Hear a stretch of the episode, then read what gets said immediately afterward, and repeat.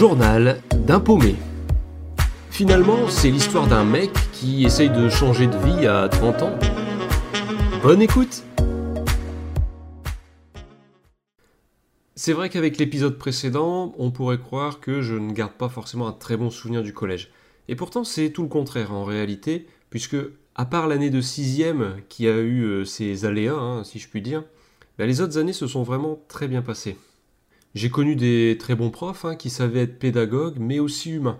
Pour donner un exemple, bon, quand j'étais en troisième, il se trouve que mon chat s'est fait tuer devant la maison. Enfin, il s'est fait renverser. Et le lendemain, du coup, au collège, bon, j'étais, euh, voilà, j'avais pas la tête à participer en cours, etc. Et bah, ma prof d'espagnol l'a remarqué et elle a pris le temps de parler avec moi.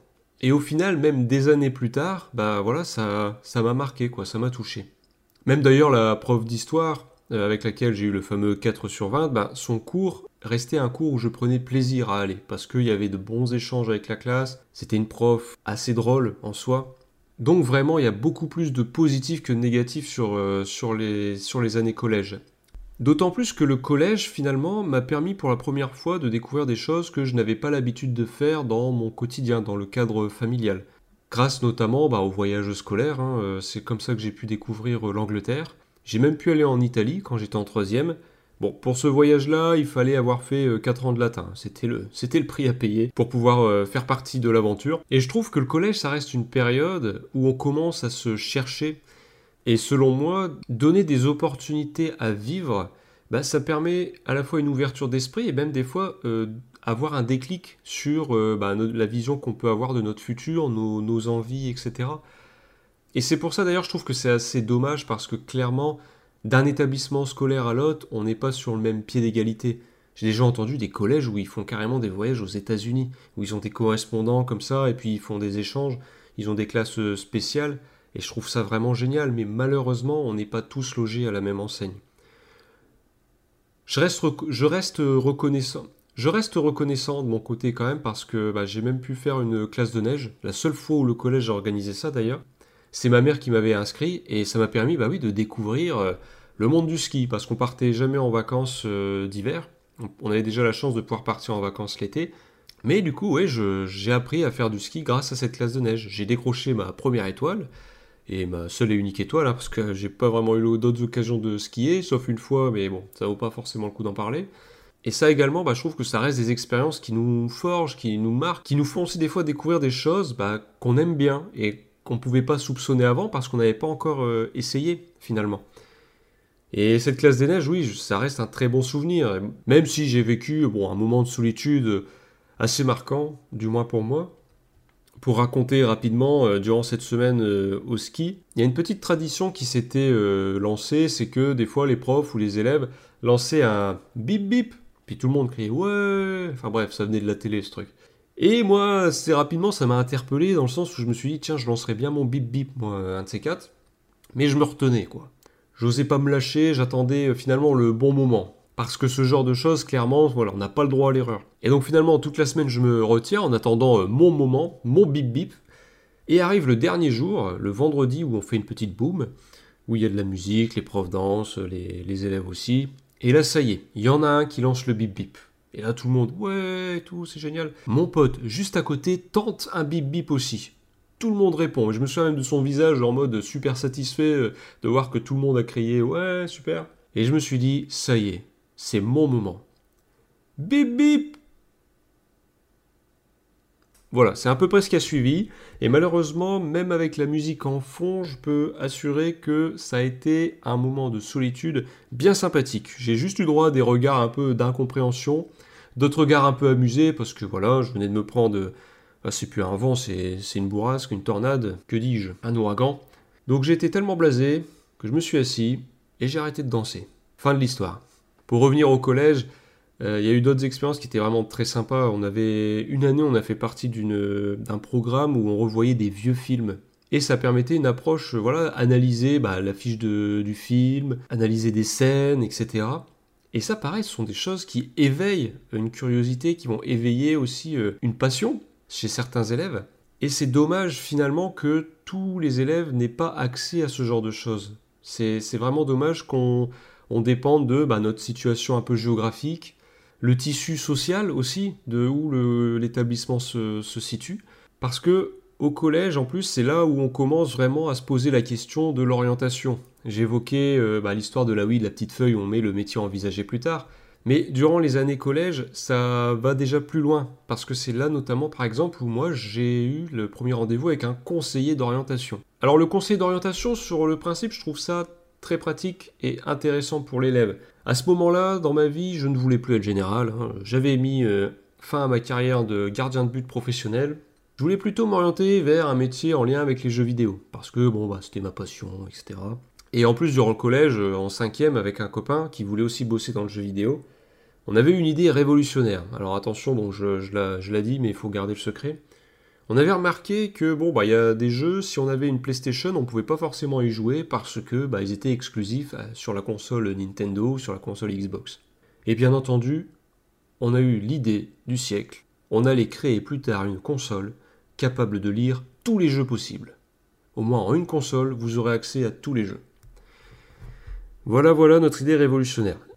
Plus sérieusement, donc j'en avais parlé à la conseillère d'orientation, et je me souviens qu'à l'époque, euh, bah, ce qu'elle a fait, c'est qu'elle m'a montré un magazine où finalement il y avait une liste d'écoles qui était un peu en lien avec le, monde du jeu vidéo.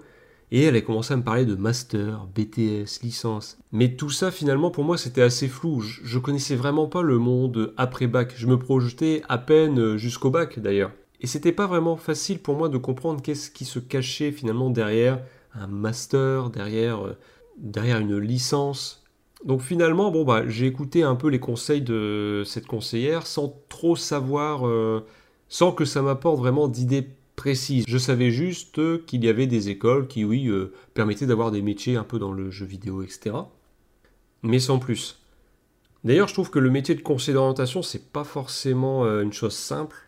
J'ai eu la surprise de voir autour de moi plusieurs personnes que j'ai pu connaître au collège comme à la fac, etc., qui avaient du mal aussi à trouver euh, une orientation et qui ont fini conseiller d'orientation ou conseiller Pôle emploi.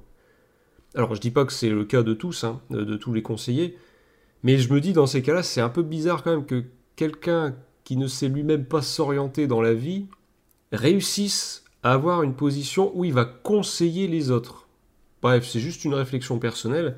Et bien entendu, heureusement que, bah oui, il y a des conseillers Pôle emploi ou des conseillers d'orientation qui sont très doués dans, leur domaine. J'y reviendrai un peu plus tard, mais la seule expérience que j'ai eue avec une conseillère Pôle Emploi a été, on va dire, euh, suffisante pour me convaincre qu'il valait mieux me débrouiller seul. J'y reviendrai dans l'épisode concerné, mais toujours est-il que au collège, je ne me soucie pas encore plus que ça de mon orientation future, de mon futur métier. J'ai des domaines que j'aime bien. En plus de ça, je suis un élève à ce moment-là qui a des bonnes notes, euh, j'ai toujours eu au-dessus de 16, 17 de moyenne générale. Donc je me dis que ça ne devrait pas poser de problème. Au brevet, euh, je termine avec euh, un peu plus de 18. Et c'est comme si, au fond, ça me rassurait dans l'idée que j'aurais forcément, au vu de mes notes, un super métier, bien payé, etc. Alors que pas du tout.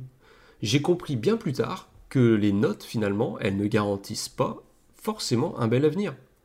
Et d'ailleurs, j'ai pu voir que des gens qui étaient en ma classe au lycée ou au collège, bah, aujourd'hui, quand j'ai l'occasion de, voir ce qu'ils deviennent, etc., bah, plusieurs d'entre eux ont réussi. Bien, ont même bien mieux réussi que certains qui avaient euh, des meilleures notes qu'eux. Même ils ont bien mieux réussi que moi.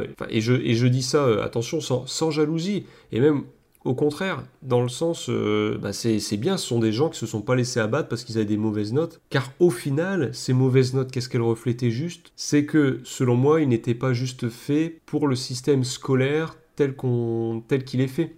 Il y a une image assez célèbre euh, qui, illustre très bien ça, je trouve. C'est celle où il y a un arbre et euh, plusieurs animaux se tiennent devant. Et on annonce à ces animaux que bah, ils vont être évalués sur leur capacité à grimper dans l'arbre. Alors bien sûr, parmi eux, il y a un singe il est super content parce qu'il sait qu'il va cartonner. Mais à côté de lui, il y a un poisson. Et le poisson, il sent que ça va être tendu pour lui. Et c'est vrai que dans ce genre de système, ben, le poisson, on va se moquer de lui parce qu'il va même pas être capable de, s'élever euh, sur un mètre, hein, même pas sur quelques centimètres, alors qu'il a des capacités ailleurs, des capacités où il dépasserait largement le singe.